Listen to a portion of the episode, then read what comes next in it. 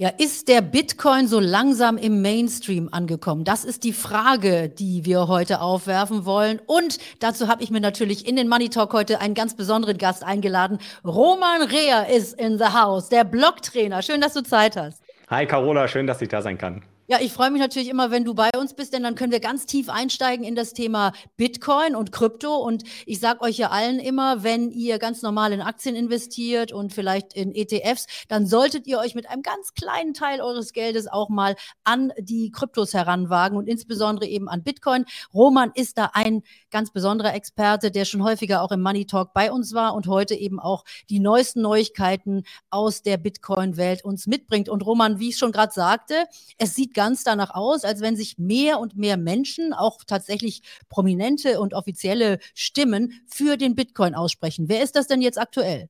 Ja, also aktuell haben wir mehrere Präsidentschaftsanwärter, ähm, zum Beispiel den Ron DeSantis von den Republikanern oder beispielsweise auch von den Demokraten, den äh, Robert F. Kennedy Jr., die hier Bitcoin zu einem ihrer Hauptthemen machen, äh, wenn es um ihre Präsidentschaftswahl geht.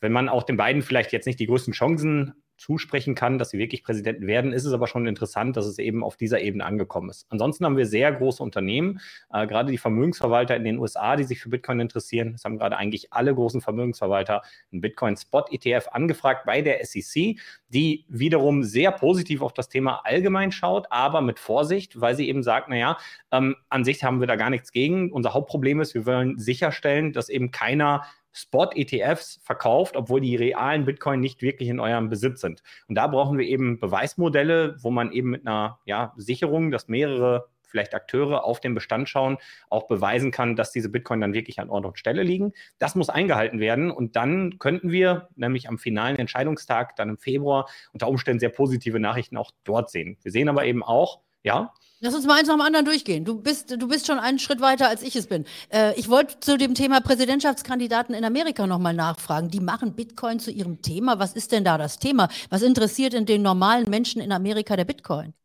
Ja, also ich denke, dass das Hauptproblem gerade die Angst vor CBDCs ist, dass die Menschen eben sagen, naja, wir wollen das nicht. Also ganz viele Gouverneure in den USA versuchen ihre Bundesstaaten zu schützen vor CBDCs und sagen, naja, im Endeffekt ähm, möchten wir hier Verbote haben, dass eben das Eigentum der Bürger auch geschützt bleibt und nicht an einer zentralen Stelle hängt. Und da ist Bitcoin natürlich der perfekte äh, Gegenpart zu. Und weiter ist es eben so, dass man dem Bitcoin auch Möglichkeiten einräumt, ein gewisses Vertrauen für den US-Dollar zu erzeugen, weil man eben gerade auch Angst hat vor der neuen aufstrebenden BRICS-Währung. Wie erfolgreich die sein wird, steht auf einem anderen Blatt. Aber wir sehen, es gibt Konkurrenzwährungen und da kann Bitcoin eine Lösung sein. So, nochmal ganz, ganz zurück für all diejenigen, die jetzt nicht ganz mitgekommen sind. Also es geht hier um die Zentralbank, um die digitale digitalen Zentralbankwährungen, die du gerade ansprichst. Das heißt also, diese Präsidentschaftskandidaten sagen, wir wollen nicht, dass das Geld immer transparenter wird, dass die Menschen immer transparenter werden und dass also die Zentralbanken mehr ähm, Rechte bekommen und mehr Macht bekommen. Äh, das Thema haben wir hier in,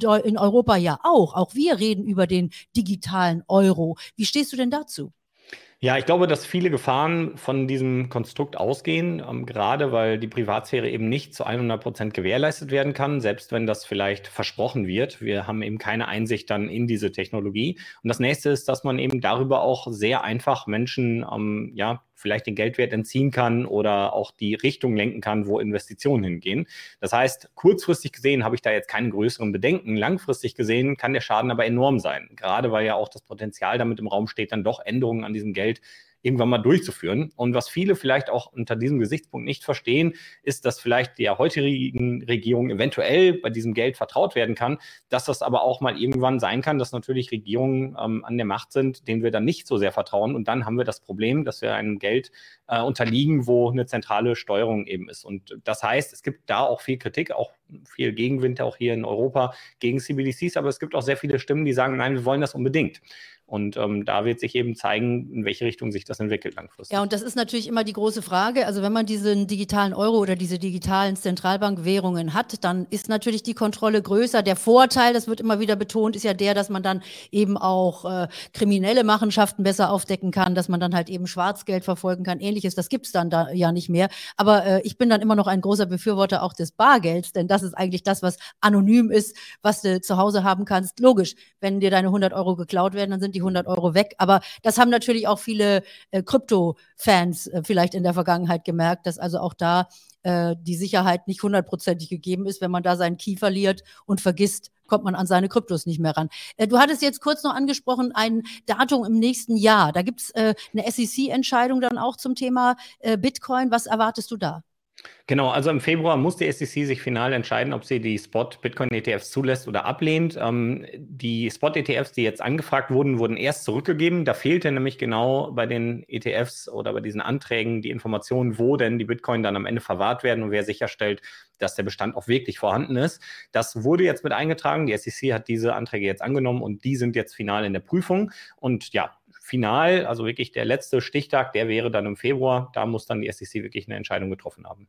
So, und es gibt noch einen zweiten Termin auch im nächsten Jahr und da lese ich jetzt schon so ein paar hm, ja, Nachrichten, die mich ein bisschen sorgenvoll machen. Es gibt im nächsten Jahr ja das sogenannte Halving auch beim Bitcoin. Das kannst du uns ganz kurz gleich nochmal erklären. Aber ich möchte euch allen, die ihr jetzt vielleicht zum ersten Mal auch mit Krypto zu tun habt oder noch nicht so lange dabei seid mit diesem Thema, ich möchte euch ganz doll davor warnen, denn das, was ich jetzt lese, sind immer solche Wetten, die eingegangen werden. Und jetzt gibt der erste Krypto-Evangelist, sagt, äh, der Bitcoin steigt auf eine Million, der nächste sagt auf 100.000, wenn dieses Halving kommt. Äh, wir alle warten ab, was da in, den, im, in dem nächsten Jahr passiert. Erklär uns kurz, was es praktisch bedeutet, äh, warum man dann vielleicht auch auf steigende Kurse setzt, aber warum man auch vorsichtig sein sollte bei diesen ganzen Zockereien, die da jetzt so im Umlauf sind, denn das treibt ja möglicherweise den Kurs dann auch nach oben.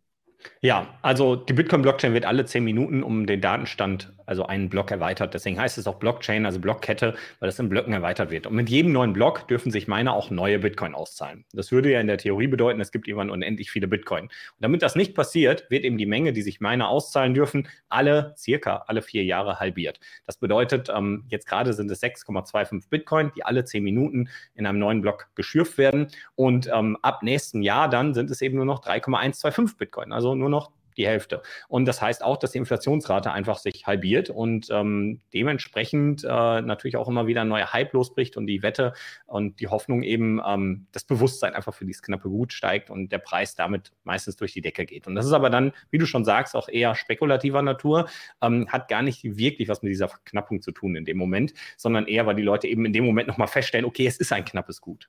Ja, ja. Und das, also für all diejenigen, die neu dabei sind, also seid an dieser Stelle, lasst euch nicht da verlocken. Ich weiß, Psychologie ist ein großes Thema. Ach, und da fällt mir an der Stelle nämlich auch gerade ein, da kann ich euch nämlich noch was empfehlen. Und zwar gibt's hier mein Buch, da geht's nämlich genau um das Börsenpsychologie-Thema, wie man da seine eigenen Gefühle möglicherweise auch am besten im Griff behält und welche Aspekte es überhaupt gibt. Angst und Gier, die großen Faktoren, die da an der Börse immer wieder eine Rolle spielen, sei es nun bei Aktien oder bei Krypto, das ist überall das Gleiche. Es ist nämlich immer ein Mensch dahinter, das seid ihr. Also haltet mal hier das Video an und äh, scannt diesen Code und dann bekommt ihr mein Buch kostenlos. Da geht es nämlich genau darum, wie man seine Gefühle an der Börse in den Griff bekommt. Du und Gefühle hatten auch in den letzten Monaten natürlich viele, die sich mit den Kryptobörsen beschäftigt haben. Also da gab es ja wirklich einiges an Umwälzungen, einiges an äh, wirklich Negativschlagzeilen. Coinbase ist da auch mit in den Strudel reingeraten. Wie steht es denn da aktuell? Ja, also man könnte das Ganze so zusammenfassen, dass die SEC, aber auch die Rohstoffbehörde, die CFTC, mittlerweile Bitcoin einen Sonderstatus gibt. Da ist ganz klar mittlerweile, hey, Bitcoin ist sowas wie ein Rohstoff, sowas wie ein Gut, also ein Commodity in den USA. Und alle anderen Kryptowerte, die werden gerade eher als Securities eingeordnet. Das bedeutet als sowas wie Wertpapiere. Und man hat den Börsen wohl im Vorfeld auch diesen Hinweis gegeben, dass es sein könnte, dass das eher Wertpapiere sind und dass sie vorsichtig sein sollten, mit diesen zu handeln, hat sogar die Empfehlung gegeben, die alle von den Plattformen bis auf Bitcoin runterzunehmen. Das haben die Börsen natürlich nicht gemacht, weil sie damit auch viel Geld verdienen konnten. Und jetzt gerade kommen die Anklagen der SEC gegen diese Börsen rein. Und das wird noch ein ganz spannender Fall, weil es eben so ein bisschen auch vielleicht die Zukunft verändern wird, wie und was an Kryptowerten bei solchen Börsen gehandelt wird. Ich denke mal, meine reine Spekulation, Vermutung, dass wir langfristig sehen werden, Bitcoin ist sowieso immer legitim, weil es ein Rohstoff ist und die Kryptowerte, die dort gehandelt werden wollen, die müssen einen Prozess durchlaufen, ähnlich wie Aktien, wie eben Aktienunternehmen, die an die Börse gehen wollen, eben den Wertpapiergesetzen unterliegen. Und wenn sie das tun, dann können sie dort auch gehandelt werden. Das ist das, wonach es gerade aussieht. Mhm, kommen wir mal zu einem anderen Thema, das uns in den letzten Tagen in den Nachrichten immer wieder begegnet. Das ist der sogenannte WorldCoin. Das ist ja jetzt etwas, was wir eigentlich erst seit ein paar Monaten besprechen. Da hat der ein oder andere vielleicht mitbekommen, es gibt dieses ChatGPD, also plötzlich ist die künstliche Intelligenz in allen ähm, Kanälen unterwegs und man kann die überall nutzen. Und äh, der Gründer sozusagen, äh, der dieses ganze Thema OpenAI, ChatGPD ins Leben gerufen hat und aufgebaut hat, der möchte jetzt einen eigenen Coin. Äh, was hat es damit auf sich? Ja, also das ist ein Coin, ähm, der relativ unfair verteilt ist am Anfang, vor allem auf die Entwickler. Ähm, hier sieht man, dass Sam Altman, der CEO von eben äh, OpenAI, also ChatGPT, dass der eben mit diesem Projekt versucht, ein Geld zu implementieren, was die Menschen vor AI schützt. Das heißt, er hat selber ein Problem mit AI geschaffen, für das er jetzt die Lösung, ein neues Geld präsentiert. Das Problem ist, dass man vielleicht sagen kann, dass Sam Altman äh, jemand ist, der Technologie gut versteht, vielleicht auch als CEO Geniales für das, was er dort geschaffen hat, aber eben bei der Ökonomie vielleicht nicht so ganz mitgeht. Gerade nicht bei dem fundamentalen Problem, wie man Geld fair verteilt. Weil er macht das über einen Iris-Scanner. Das heißt, da wird wirklich deine Iris gescannt und darüber wird dann die Einzigartigkeit der Person festgestellt, worüber dann deine Coins ausgeschüttet werden. Das Problem ist natürlich, dass diese Daten jetzt auch diesem Netzwerk vorliegen, Sam Altman vorliegen, vielleicht auch irgendwann mal den AIs vorliegen, was auch wieder sehr viel Schaden mit sich bringen kann. Und am Ende muss man eben fragen, schafft man hier wirklich eine faire Verteilung, wenn schon die Initialverteilung der Coins eben unfair ist, weil die Entwickler einen großen Anteil haben. Und da stelle ich das Ganze einfach mal sehr in Frage und rate hier auch zur Vorsicht. Hm, aber verrückt ist ja schon, also er sagt jetzt selber, der diese künstliche Intelligenz so groß gemacht hat, äh, die Iris ist das Einzige, womit wir nachher vielleicht noch erkennen können, ob jemand ein Mensch oder ein Bot ist. Ähm, das sehe ich eben nicht so, weil ähm, auch so eine Iris lässt sich theoretisch mit einer AI irgendwann faken. Das ist nicht undenkbar. Das heißt, ähm, er hat etwas geschaffen, was vielleicht jetzt gerade noch den Anschein erweckt, aber langfristig auch manipulierbar wäre und dementsprechend auch nicht eindeutig. Vor allem, weil er eher als Vertrauenspartei trotzdem dasteht und die Coins verteilt. Das bedeutet, ähm, auch diese Regel könnte sich ja irgendwann mal ändern. Ähm, eine ganz interessante Sichtweise ist, dass jetzt äh, Bitcoin aber auch wieder auf dem Spiel der AIs ist, weil es könnte sein, dass AIs sich langfristig ähm, wenn sie, sag ich mal, autark arbeiten, auch irgendwie bezahlen lassen müssen und natürlich hier auch ein Geld wählen wollen, welches unabhängig ist. Und da trifft Bitcoin natürlich zu, weil es grenzenübergreifend überall funktioniert, ohne Vertrauensparteien.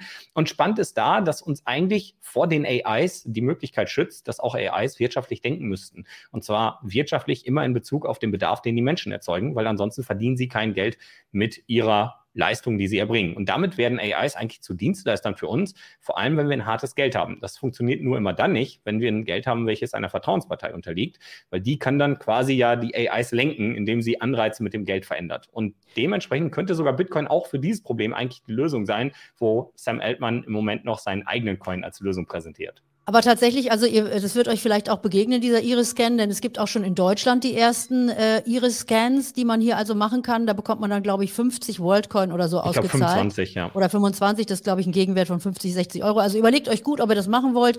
Dann ist eure Iris gescannt und ist eben auch wieder in, irgendwo in einer Cloud, wo sie dann weiterverarbeitet werden kann. Aber weißt du was, Roman, wenn du gerade so erzählst, äh, Bitcoin ist weiterhin äh, an Nummer eins und ich weiß ja, du bist ein großer Bitcoin-Fan, aber wir sprechen ja immer vom Quantencomputer, der irgendwann mal die Bitcoin knacken kann. Meinst du, dass die AI schon da ist? Vielleicht, wenn man mal bei ChatGPT eingeht, gibt, knackt die Bitcoin-Chain? Das könnte klappen? Nee, also da, Gott sei Dank, äh, ist die AI nicht in der Lage zu, weil auch die natürlich ganz normaler Rechenleistung unterliegt. Das heißt, das, was vielleicht mal gefährlich werden könnte, sagst du schon richtig, sind Quantencomputer, ähm, die aber auch nicht vergleichbar mit unseren heutigen Computern sind. Das muss man dazu sagen. Und ähm, vielleicht auch da, um eine Einordnung zu geben, mit jedem Mal, wenn wir ein sogenanntes Qubit hinzufügen, wird die Rechenleistung eines Quantencomputers exponentiell größer, aber auch die Fehleranfälligkeit.